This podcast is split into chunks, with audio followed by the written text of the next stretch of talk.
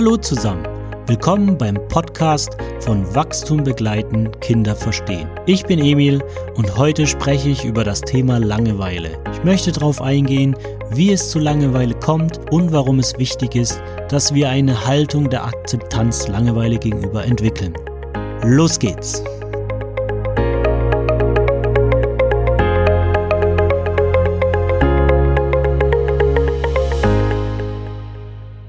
Mir ist langweilig. Wow, ein Satz, der viele Eltern zusammenzucken lässt. Das Thema Langeweile ist so ein wichtiges Thema und eins, was in unserer Gesellschaft so verzerrt ist. Ich wollte schon so lange darüber sprechen, aber ich habe irgendwie jedes Mal scheue ich vor dem Thema zurück, weil es so vielschichtig und komplex ist. Und ich stand auch, als ich den Artikel und den Podcast hier gemacht habe, vor der Aufgabe, dieses Gedankenwirrwarr in meinem Kopf erstmal klar zu bekommen. Es gäbe so, so viel zu sagen. Es gäbe so viele wichtige Sachen zu sagen. Aber da die Zeit von jedem natürlich begrenzt ist, versuche ich das irgendwie in der Essenz rüberzubringen. Beginnen wir einfach da. Beginnen wir damit, was Langeweile im Prinzip ausmacht. Es ist ein unheimlich unangenehmer Zustand. Es ist ein Zustand, den wir nicht messen können. Das heißt, Langeweile ist auch völlig subjektiv. Das, was jemand als langweilig empfindet, kann für eine andere Person völlig spannend und interessant sein. Aber alle wären sich wohl einig, dass Langeweile eher zu den unangenehmen Zuständen gehört. Und es ist ja auch verständlich, dass wir Menschen versuchen, unangenehme Zustände zu vermeiden. Und ähnlich wie wir das zum Teil bei den Emotionen machen, die wir, die wir irgendwie für uns kategorisieren in gute Emotionen und Gefühle und schlechte Emotionen und Gefühle, wobei es das natürlich auch nicht gibt, aber wir vermeiden auch, so gut es geht, Trauer, Scham zu fühlen. Ja, das sind Sachen, mit denen wir nichts zu tun haben wollen, weil sie unangenehm sind. Ja, oder Schuld. Schuld ist kein angenehmes Gefühl. Aber wie viele andere und eben wie Langeweile heißt unangenehm nicht automatisch schlecht oder nicht notwendig. Und ich möchte, als Beispiel einfach mal viele andere Zustände nehmen, von denen wir wissen, dass sie wichtig sind, die aber auch unangenehm sind. Und zwar wenn wir an Hunger, Durst, Müdigkeit denken, dann wären wir uns wahrscheinlich auch alle einig, dass das alles unangenehme Zustände sind. Also wirklich Hunger zu haben, ist nicht wirklich angenehm. Aber die Notwendigkeit dieser Gefühlszustände sollte, äh, sollte jedem klar sein. Und zwar, ähnlich wie bei Langeweile, machen diese Zustände, schaffen ein Bewusstsein, machen auf etwas aufmerksam. Ja, Hunger macht darauf aufmerksam, äh, okay, wir sollten was essen. Und Müdigkeit sagt, oh, okay, wir sollten uns mal ausruhen. Und ähnlich macht auch Langeweile erstmal ein Bewusstsein, aber natürlich ist den meisten irgendwie nicht ganz klar, wofür das gut ist. Ja, wofür ist das gut? Und ich werde mich eigentlich in dem Podcast und auch in dem Artikel überhaupt nicht mit der Aussage beschäftigen, dass Langeweile Kreativität fördert. Ich muss sagen, mittlerweile nervt und stört mich diese Aussage, nicht weil sie nicht zutreffend ist. Vielmehr, weil sie für mich sehr substanzlos ist. Langeweile fördert Kreativität. Ja, was soll ich damit anfangen? Wie und warum? Und ist das der Grund, warum wir uns äh, langweilen? Hm, und Langeweile fördert Kreativität ähm, als Nebeneffekt, aber es ist nicht der Hauptgrund, warum wir uns langweilen. Und es hilft auch keiner Person zu verstehen, warum und wie Langeweile entsteht. Und darum geht's mir. Und dazu müssten wir mal kurz drauf schauen, was uns Menschen eigentlich zum Handeln antreibt. Und ganz verkürzt gesagt und zusammengefasst können wir sagen, dass es drei Urtriebe und Motivationssysteme gibt, die unser Handeln strukturieren. Das ist auf der einen Seite, und das ist das, das, was wir alle kennen, das ist der Arbeitsmodus. Ja, im Modus der Arbeit wollen wir auf ein gewisses Ziel oder ein Ergebnis hinarbeiten. Das ist das, was die meisten Erwachsenen sehr, sehr gut können und die meisten Kinder eben überhaupt nicht. Ähm, und wir werden gleich sehen auch, wie das zusammenhängt. Und meistens ist es sogar so, dass im Arbeitsmodus wir Tätigkeiten erledigen, die wir eigentlich gar nicht machen wollen, die uninteressant sind. Aber das Ergebnis überwiegt die Unattraktivität der Tätigkeit. Ja, also äh, ganz klar zu nennen sind natürlich alle Handlungen und Dinge, die mit dem Überleben und der Existenz zusammenhängen. Ja, da ist einfach das Ergebnis so wichtig, dass wir eben auch äh, früher stundenlang im Wald Beeren gesammelt haben, äh, um zu überleben. Ob das jetzt Spaß gemacht hat oder nicht. Das gleiche gilt für alle Hygienesachen. Zähneputzen macht eigentlich keinem Spaß. Was einem Spaß macht, ist das Ergebnis, dass man dann saubere Zähne hat und keine Zahnschmerzen bekommt. Ja, das ist alles Arbeitsmodus, wo wir das, wo die Befriedigung durch die Ergebniserreichung im Vordergrund steht. Geld zu verdienen, um sich Sachen kaufen zu können, ähm, eben allerlei Hygienesachen, ähm, um, um nicht krank zu werden, sich gesund ernähren, Sport zu machen, all das sind häufig alle Sachen aus dem Arbeitsmodus, die das Ergebnis im Fokus haben. Und die meiste Zeit verbringen wir auch im Arbeitsmodus als Erwachsene. Der zweite Modus ist unser Bindungssystem, was uns antreibt. Bei diesem Modus geht es um alle Aktivitäten, die irgendwie damit zusammenhängen, Beziehung und Nähe herzustellen und zu bewahren. Das heißt ganz offensichtliche Sachen wie äh, Kuscheln, Berührungen, Umarmungen, aber auch ganz viele Sachen, die uns vielleicht auf den ersten Blick nicht so offensichtlich erscheinen wenn wir jemanden zum Lachen bringen wollen. Oder auch ganz wichtig, wenn wir uns irgendwelchen Normen anpassen, um dazuzugehören, um nicht ausgeschlossen zu werden. Wenn wir jemanden den Rücken stärken oder jemanden wertschätzen. All das sind Sachen, die aus dem Bindungssystem angetrieben werden. Und der dritte Modus ist der Spielmodus. Beim Spielmodus geht es darum, die Aktivität selber im Vordergrund zu haben. Die Aktivität selber bereitet uns Vergnügen. Das wäre bei Erwachsenen häufig ein Hobby, und logischerweise ist der Spielmodus das, was wir vorrangig der Kindheit zuordnen. Und tatsächlich verbringen Kinder wirklich beinahe die komplette Zeit im Bindungs- und im Spielmodus. Aber nichtsdestotrotz ist, wäre das auch was, was für Erwachsene ganz wichtig wäre, ähm, was aber häufig hinten runterfällt, weil wir nach Arbeit und den notwendigen Bindungsaspekten keine Zeit mehr haben beziehungsweise uns die Langeweile vertreiben, wo vielleicht was entstehen könnte. Da kommen wir ja gleich noch drauf. Könnt ihr jetzt auch ganz viel über das Spiel sagen, aber in dem Zusammenhang mit Langeweile ist mir ganz wichtig zu sagen, dass eine Charaktereigenschaft des Spiels ist, dass Spiel immer einen Selbstausdruck enthält. Und warum ist das wichtig? Denn Selbstausdruck bedeutet eine gewisse Bewegungsrichtung. Denn etwas ist in uns, etwas, ein Impuls, eine Idee und das dringt von innen nach außen. Das ist ganz wichtig, die Bewegungsrichtung im Kopf zu haben. Von innen nach außen. Und jetzt ist es so, dass solange wir uns in einem der drei Urtriebe befinden, also arbeiten, äh, irgendwas mit Bindung machen oder spielen, ist uns eigentlich nicht langweilig. Und wie Langeweile entsteht oder in welchen Situationen sie entsteht, ist genau immer dann, wenn wir, wenn sich keiner dieser drei Modi so richtig einstellen will. Ja, vielleicht haben wir alle Aufgaben erledigt, wir sind mit Bindung gesättigt, wir fühlen uns zufrieden. Beim Kind ist es, vielleicht hat es alle Ideen jetzt gerade sozusagen verbraucht im Spiel. Ja, und jetzt kommt natürlich die Frage, woher nehmen wir denn neue Ideen und Impulse? Neue Ziele und äh, Wünsche, die wir erreichen wollen. Ja, wo, wo entsteht das? Und da kommt genau diese Phase. An dieser Stelle braucht es eben auch mal ein Innehalten. Eine erzwungene Pause sozusagen, wo wir nach innen schauen können, wo wir Fragen stellen können, wo wir eben uns selbst begegnen, uns auf unsere Selbstwahrnehmung fokussieren. Was brauche ich? Wie geht's mir? Was will ich tun? Oder auch die Vergangenheit reflektieren. Ja, warum habe ich gestern so komisch reagiert? Muss das denn sein? Will ich so reagieren?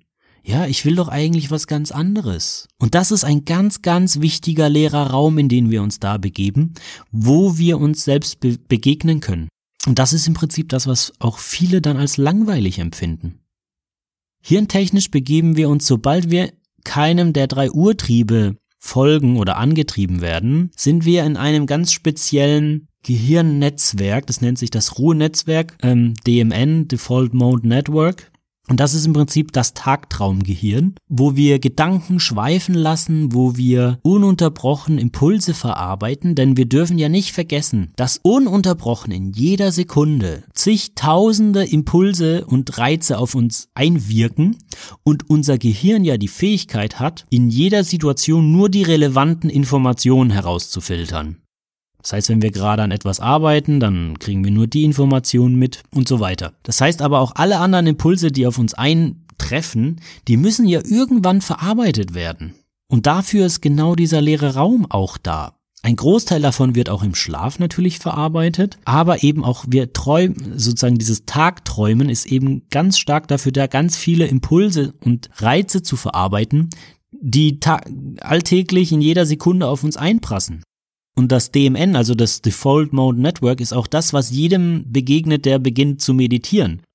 Sobald es leise um uns herum wird, äh, wird es in uns drin ganz laut, weil da ganz viele Gedanken und Impulse hochkommen, die so noch nie Raum hatten.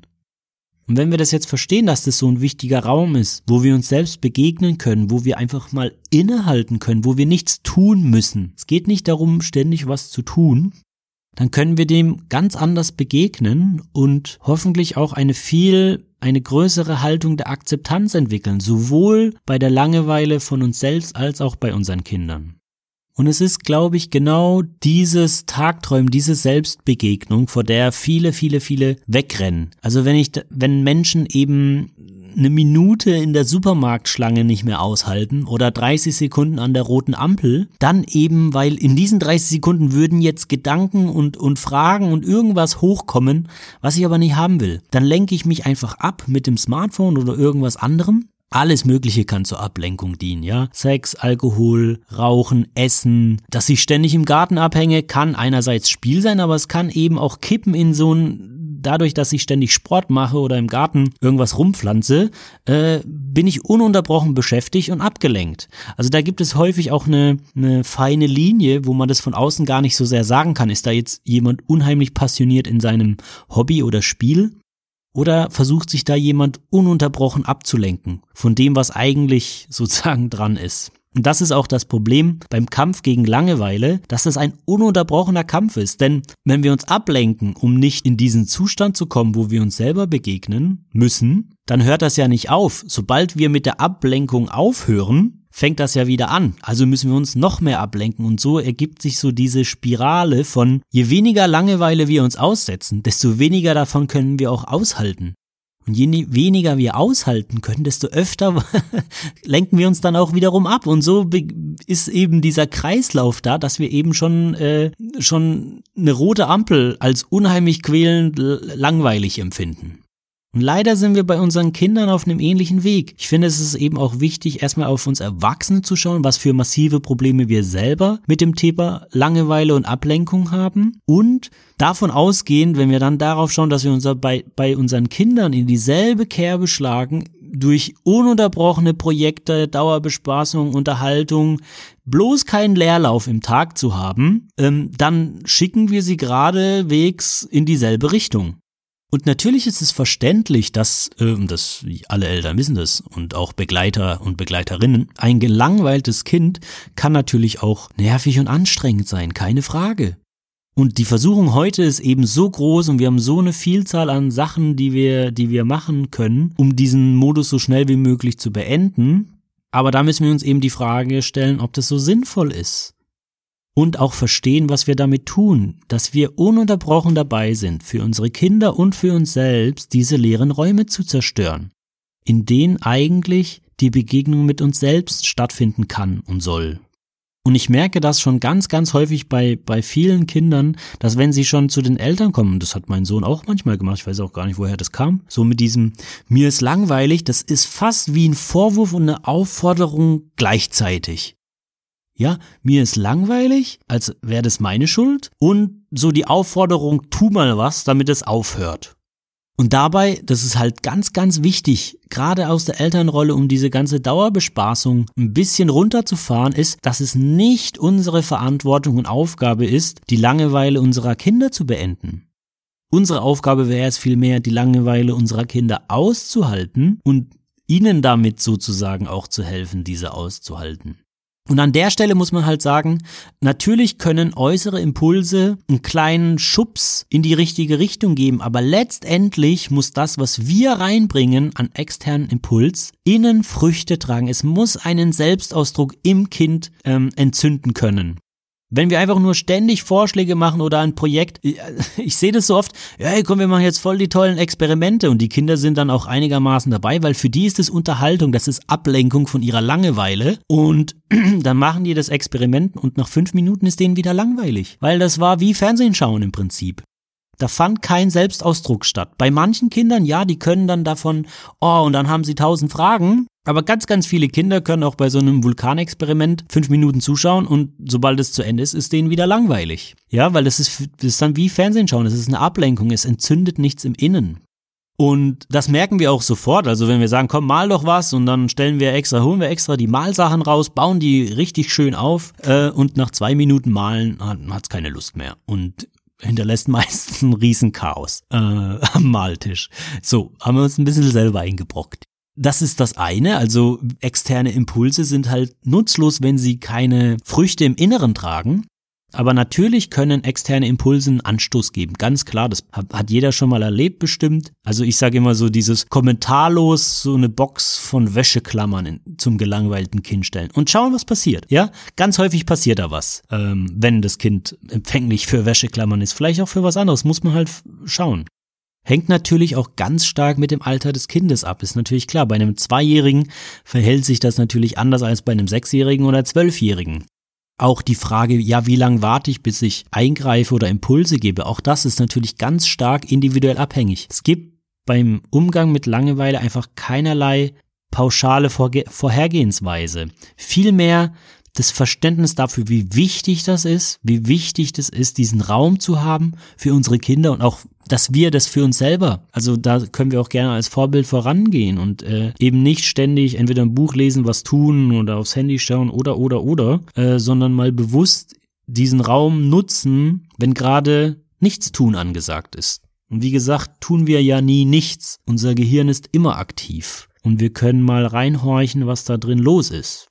Und dasselbe machen Kinder. Man muss sagen, Kinder kommen eigentlich erst mit diesem Thema Langeweile um die Ecke, wenn selbst das Tagträumen aufgehört hat. Weil Kinder können sehr gut nur so aus dem Fenster auch schauen, mal 20 Minuten irgendwie nichts tun und mein Sohn hat immer dieses gehabt, dass er sich hier auf diese eine Matratze gelegt hat und die Füße, da habe ich auch das Bild, und die Füße so an die Wand und dann lag der da 15 Minuten und hat entweder was vor sich hergesummt oder zwischendrin mal gefragt, wann bin ich endlich fertig aber der hat so vor sich hin geträumt. Und das empfand er noch nicht als langweilig. Erst wenn noch kein Impuls dabei hochkommt und dieses Tagträumen auch aufhört, dann wird's anstrengend. Und dann braucht's vielleicht auch mal einen Impuls von außen. Häufig ist auch ein Szeneriewechsel ganz hilfreich. Einfach, wir sind auch einfach manchmal schnell eingeödet von dem Umfeld, in dem wir uns be bewegen. Das heißt, wenn wir jetzt gerade drin sind, dann hilft es einfach mal rauszugehen, ohne eine Idee zu haben, was man draußen macht, einfach mal die Szenerie zu wechseln. Das kann schon unser Input von außen sein. Wir müssen dann nicht draußen noch sagen, hey, hier und dann bauen wir ein Stockzelt. Das ist schon wieder so in dieses Dauerbespaßungsthema. Komm, wir bauen jetzt noch so zusammen so ein, noch so ein Zelt äh, aus Stöcken. Nee, also klar, wenn ich den Impuls habe, dass ich das gerne machen will, dann bringe ich das rein und dann ist es mein Spiel, wo er gerne mitspielen kann. Aber nicht aus der, aus der Haltung heraus, ja, ich muss ihm jetzt wieder irgendwas geben, damit er beschäftigt ist, sondern rausgehen und das hatte ich oft. Dann habe ich ich habe gemerkt, mir war langweilig, es ist irgendwie nicht besser geworden. Dann sind wir rausgegangen. Ich habe mich einfach auf die Bank gesetzt oder ich habe gesagt, ich gehe jetzt raus und dann spiele ich 10 Minuten oder 20 Minuten Basketball auf dem Korb. Kannst gerne mitspielen. Ja, Bindung anbieten ist immer wichtig, gerade bei Kindern. Immer, immer eine Einladung zur Nähe aussprechen. Häufig ist Kindern auch langweilig, weil sie eigentlich bindungshungrig sind und wir keine Zeit haben. Diese Langeweile ist auch mehr so ein Ausdruck von, hast du einfach mal wieder einen Moment für mich? Also immer mal schauen, auch wenn Kinder gelangweilt sind, wollen sie einfach einfach nur Kontakt haben. Das spreche ich immer aus. Du kannst immer, sowieso immer bei dem mitmachen eigentlich, was ich gerade tue, wenn ich jetzt nicht gerade hier den Podcast aufzeichne oder was schreibe. Aber da weiß er, dass das sind relativ feste Zeiten. Aber in der anderen Zeit, entweder kann er mir bei der Spüle helfen oder kurz eine Umarmung haben oder oder oder. Also das ist immer ein Angebot. Ja, und draußen dann äh, sage ich, komm, wir gehen jetzt mal raus, äh, da kann ich mich auch dann 20 Minuten in die Sonne setzen. Ich, aber ich muss nicht den Zwang verspüren, nur weil er gelangweilt ist, ihn jetzt irgendwie mit Ideen zuzuballern, ähm, damit er nicht mehr gelangweilt ist. Das ist halt ganz wichtig, ja. Es braucht Raum, dass er seinen Selbstausdruck finden kann. Und vielleicht habe ich auch mal eine zündende Idee, die das unterstützt, aber meistens braucht es einfach Raum, Ab dem dritten, vierten Lebensjahr können Kinder auch mal gut eine halbe Stunde oder Stunde sich langweilen. Später dann auch mal einen halben Tag oder eine ganze Woche. Weil natürlich Kinder, wenn die älter werden, natürlich auch viel größere Projekte machen, wo es auch mehr Bedenkzeit braucht im Sinne von, ah, was will ich die nächste Zeit irgendwie, wo will ich da Zeit investieren und Engagement? Da darf man auch mal eine Woche irgendwie drüber grübeln. ähm, was man da machen will. Aber natürlich bei Kleinkindern ist das dann eben so mehr so in einer, in einer halben Stunde, 20 Minuten, Stunde. In so einem Bereich muss man nicht eingreifen. Wenn man dann wirklich merkt, dass es nicht besser wird, dann kann man eben Szenerie wechseln oder so. Und all das, was ich jetzt erzählt habe, soll natürlich nicht bedeuten, dass wir keine Projekte oder Ideen mit denen machen können oder Experimente. Aber es ist eben nicht unsere Verpflichtung, nur damit denen nicht langweilig ist, den Kindern. Vereinzelt, aber ansonsten geht es eigentlich darum, dass sie Raum haben, ihren Selbstausdruck zu finden. So, und dann möchte ich noch auf sozusagen der, das Pendant zur Langeweile wäre die Ablenkung und die Unterhaltung, also Unterhaltung im Sinne von Entertainment, nicht von Gespräch das ja im Prinzip unsere große Waffe gegen Langeweile ist, dass wir uns ununterbrochen ablenken und irgendwie beschäftigen. Ja, das ist im Prinzip beruhend auf dem, was ich jetzt vorhin schon erzählt habe, der Kampf gegen dieses DMN, gegen dieses Default Mode Network. Denn das kann ja immer erst dann aktiv werden, wenn wir gerade keine Beschäftigung haben. Das heißt, wenn wir uns ununterbrochen mit irgendwas beschäftigen, dann kann auch dieses Taktraum hier nicht angehen. Und dann müssen wir uns nicht mit uns selbst begegnen und äh, all diese komischen Fragen und Gefühle und was da in uns auftaucht, dann müssen wir uns gar nicht mit dem auseinandersetzen. Und wir haben natürlich jetzt die Situation, dass unsere Erlebnisgesellschaft, wie sie von manchen Soziologen genannt wird, äh, ein unbegrenztes Arsenal an Ablenkungsmöglichkeiten hat. Ja, früher war es mal das Radio und dann der Fernseher, dann kam das Internet und mit dem Smartphone haben wir ja jetzt die Möglichkeit, uns jede Sekunde des Tages irgendwie abzulenken, solange der Akku hält. Ja, deswegen ist es für manche Leute die Oberkatastrophe, wenn der Akku leer ist unterwegs. Und das ist dann im Prinzip schon fast eine Neurose bei der Ablenkung, wenn man eben schon die 30 Sekunden an der roten Ampel unbeschäftigt nicht mehr aushält. Ne? Also da hat sich einfach diese Spirale, die sich immer weiter dreht. Eben, ich empfinde es als unangenehm, ich brauche mehr Ablenkung, dann habe ich noch weniger Langeweile, die ich empfinde und dann halte ich noch weniger aus und dann brauche ich noch mehr Ablenkung. Und so haben wir diese Spirale ja eben bis zur völligen Perversion gedreht, dass wir keine Sekunde mehr ohne Smartphone oder irgendwas verbringen können. Ja, eins meiner Lieblingsbeispiele sind die anderthalb Minuten im Restaurant. Ich beobachte das so gerne. Wenn zwei Menschen ins Restaurant gehen oder irgendwo anders, wo man sich zusammensetzt, und einer der beiden geht aufs Klo, dann greift der andere automatisch und zwar sofort zum Handy. Ja, also anstatt mal so diese Minute wirken zu lassen, oh, ich freue mich, dass wir gerade hier zusammen sind und gerade ein tolles Gespräch haben und oh, tolles Restaurant oder auch blödes Restaurant oder was auch immer, Nee, dann, ich muss sofort zum Handy, das ist zu, wäre mir zu viel Stillstand, zu viel Windstille. Und das Problem mit der Ablenkung, das, also um mal die ganze Dimension des Problems mal klar zu machen. Wenn ich ja gesagt habe, Langeweile ist eigentlich dieser Raum, wo wir uns eigentlich selber begegnen sollten und können und wo Reize verarbeitet werden können, die eh den ganzen Tag auf uns einprassen, aber wir nie Zeit haben, die mal zu verarbeiten und diesen Raum mit Ablenkung zu füllen, die ja immer darin besteht, wieder mehr Reize hinzuzufügen, und zwar eben ohne Selbstausdruck. Ablenkung und Entertainment beinhalten eigentlich nie einen Selbstausdruck, sondern es ist immer die Bewegungsrichtung von außen nach innen. Und so wird eben genau dieser Pfad zu unserer Selbstwahrnehmung, zu unserem Selbstausdruck irgendwie immer mehr mit diesem Müll blockiert, den wir ständig von außen auf uns einprassen lassen ist es ja nicht, dass Ablenkung und Unterhaltung, Filme, Bücher und so weiter nicht auch einen, einen tollen Effekt haben können. Ja, ein Buch, ein Film kann total was in mir anstoßen. Ja, ich kann mich dann Wochen später noch fesseln oder zum Nachdenken bewegen. Aber wenn wir ehrlich sind, dann ist das ja nicht die, die Norm. Das ist ja eher die Ausnahme. Meistens wollen wir leichte Kost, etwas, was wir, was uns zwei Stunden beschäftigt hält oder bei einer Serie so diese typische, das typische Netgeflixe, äh, so einen ganzen Samstag sich mit einer Serie zu knallen, die keinerlei Auswirkung hat. Und wenn, sobald die zu Ende ist, schaltet man um und macht die nächste Serie an. Ohne dass irgendwas davon verarbeitet wird, wirklich, was man da gesehen hat. Und das ist so genau das Ablenkung oder Unterhaltung an sich ist ja nicht pauschal was Schlechtes. Aber ähm, wenn gerade Unterhaltungsmedien keinerlei Auswirkungen auf uns dann entfalten, sondern wirklich nur da sind, um die Zeit totzuschlagen, dann ist es problematisch, denn dann nehmen wir noch mehr Reize in uns auf, die wiederum nicht verarbeitet werden können. Und zwar blockiert es gleichzeitig auch noch den Raum, der eigentlich dafür da wäre, diese Reize eben irgendwie zu verarbeiten. Also es ist schon makaber, wenn man das versucht so zu betrachten. Und Ablenkung kann natürlich auch ab und zu sinnvoll sein, wenn man auch in, in stressigen Zeiten ist, in, in Zeiten, wo einfach viel los ist. Dann will man nicht arbeiten und äh, noch sich um Beziehungen kümmern und dann auch noch in den freien Zeiten ununterbrochen sich mit äh, irgendwie sich selbst begegnen. Völlig verständlich. Auch da kann Ablenkung dazu dienen, sich mal eine Verschnaufpause zu können, mal alles runterzufahren, ähm, auch nicht mit sich oder mit jemand anderen irgendwie äh, in Kontakt zu treten. Gerade jetzt in der Corona-Krise ist es ja so ständig, wenn man ständig in Gedankenschleifen festhängt von Sorge und Angst und solchen Gefühlen, dann kann natürlich auch mal eine Verschnaufpause total sinnvoll sein. Aber, und jetzt kommt das große Aber, es sollte einem stets bewusst sein, dass sobald man mit der Ablenkung aufhört, die Probleme und Fragen und Impulse immer noch da sind. Die Gefühle sind noch da und wollen gefühlt werden. Die Probleme sind noch da und wollen gelöst werden. Und das ist dann genau das, wo dann so dieses, diese Flucht durch Ablenkung beginnt, ist, wenn man merkt, nach der Ablenkung oh, das ist ja immer noch da, ich fühle mich immer noch einsam oder ich habe immer noch diese Probleme, ah, dann mache ich doch lieber nochmal den Fernseher an und lenk mich noch weiter ab.